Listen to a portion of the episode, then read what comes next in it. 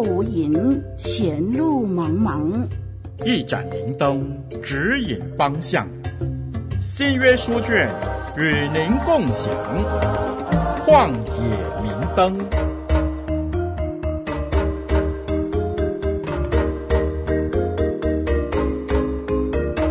听众朋友，大家好，我是您属灵的小伙伴凯文老师。楷模的楷，文章的文，很开心，借着活水之声录音室和您一起来交流学习。您正在收听的节目是《旷野明灯》。在上一集的节目当中，我们完成了彼得前书第三章第一到第七节的研究。今天我们继续往下看，那就是从第八节到十二节。我们先读出今天的经文：彼得前书第三章第八到十二节。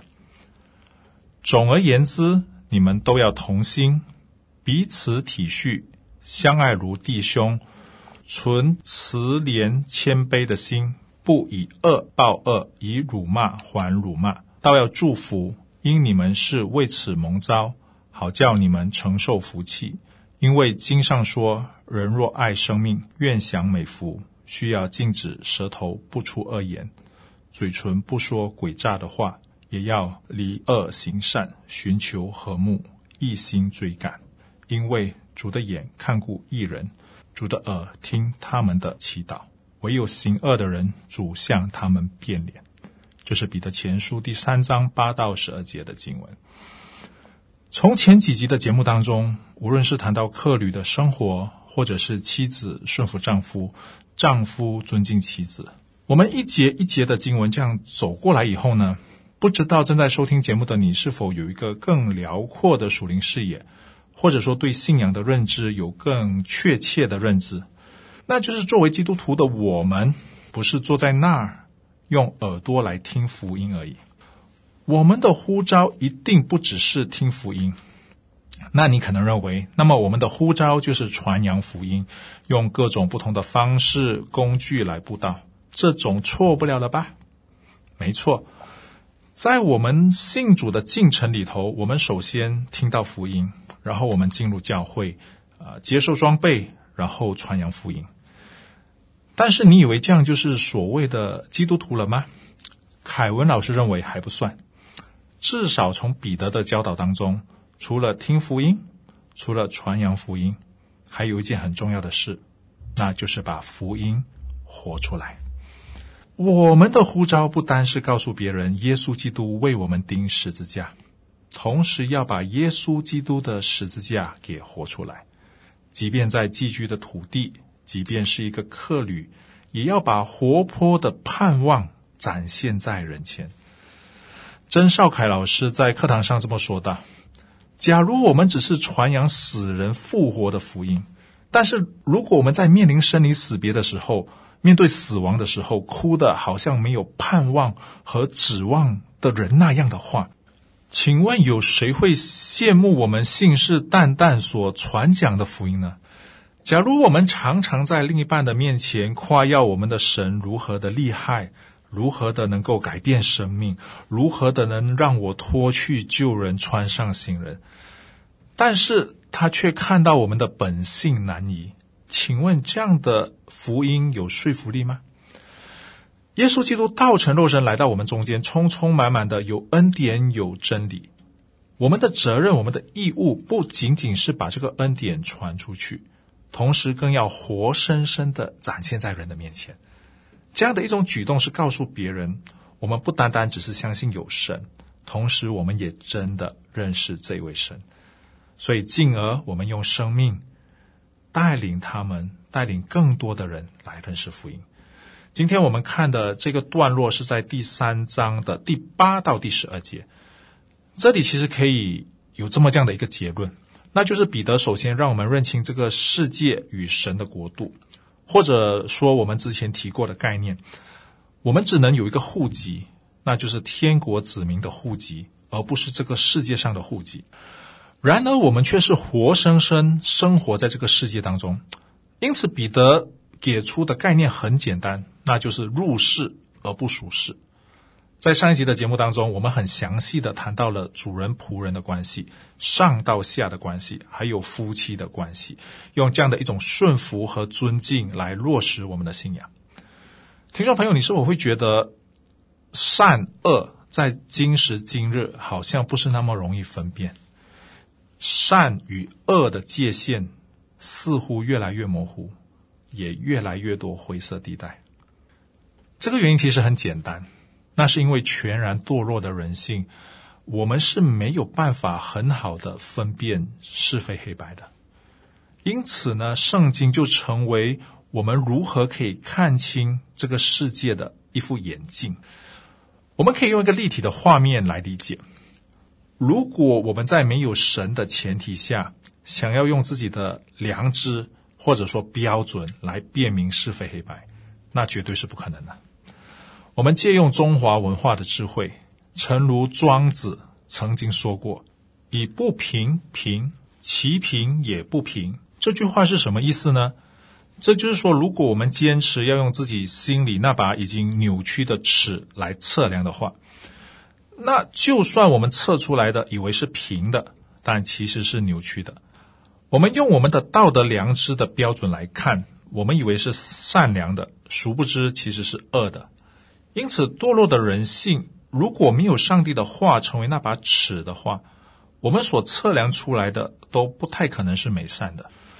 所以在这样一个已经被扭曲价值观的世界当中，我们就不太难理解为何这个世界越来越多不公义、越来越多不公平，还有黑暗的事不断在世界各个角落发生着。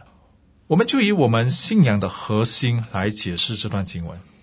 我们的主耶稣基督就是被罗马政府定下最不公义的罪。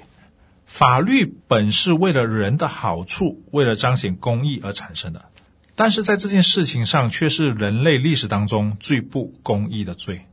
从历史的轨迹回看，这是人类公义的最高峰，同时也是人类罪恶的巅峰，是不是很讽刺呢？但是主耶稣十字架的智慧是我们人类所无法测度的。我们的主耶稣基督在这个最不公义的刑具当中，也就是十字架，这个极度羞辱的记号，成为了荣耀的记号。这是神的化腐朽为神奇，化羞辱为荣耀的记号。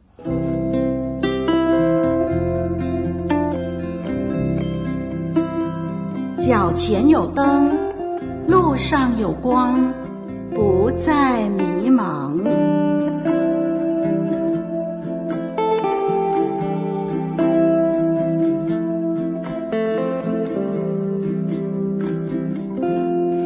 凯文老师记得在接受洗礼的时候，为我洗礼的牧师就在当中这么宣告：我们在受苦的形状上与他联合。我们也会在复活的形状上与他联合，弟兄姊妹，这是何等的恩典啊！听众朋友，如果你看到这里，你应该可以更加明白为何彼得会这么说：你们就是为义受苦，也是有福的。这样的一种宣告是建立在十字架的基础，建立在我们主耶稣基督化羞辱为荣耀的基础。这不是一种自欺欺人，更不是一种自我安慰。真的为义受苦的是有福的。这个世界难道不是有许多不公平、不公义的事吗？我们不也看到坏人逍遥法外吗？这个已经全然堕落的人类组成的政府或者说群体，是一定会迫害义人的。圣经也明确的让相信他的人预先知道。我们是会被这个黑暗的世界所排挤、所厌恶的。我们的主耶稣基督受到这个世界的迫害，所以如果我们在基督里，我们也会与他一样，因为在复活的形状上联合之前，我们也会在为义受苦上与他联合。彼得前书的写作背景。是在一个对基督徒进行大型迫害的一个大环境下写出来的，因此彼得安慰信徒说：“不要害怕人的威胁，也不要惊慌，只要心里尊主为圣，我们用回之前谈过的妻子顺服丈夫作为一个讲解的例子。什么叫做遭受到政府迫害的时候，仍旧尊重掌权者的权柄呢？基督徒的妻子在家中有不幸的丈夫，在不公不义的社会体系当中，在重男轻女的体系当中，仍旧全心全意的服侍丈夫；或者一位基督徒的丈夫，在同样的大环境底下，同样尊重他们的妻子，就如同尊重上帝一样。所以，我们应该无论在任何的一种关系里面，要存谦卑怜悯的心。不以恶报恶，以辱骂还辱骂，倒要祝福他们，为迫害自己的人祝福，禁止舌头不说恶言，嘴唇不说诡诈的话，也要离恶行善，寻求和睦，一心追赶。如果不是这些基督徒心里尊主为大的话，怎么可能可以活出这样的一种生命呢？当我们能活出这样的一种生命特质的话，真的就能叫人赞叹。我们是如何可以有这样的一股力量？世人会好奇问我们是如何活出这样一种活泼的盼望。这个时代最好的布道方法，不是什么布道工具，也不是请什么名人来开布道会。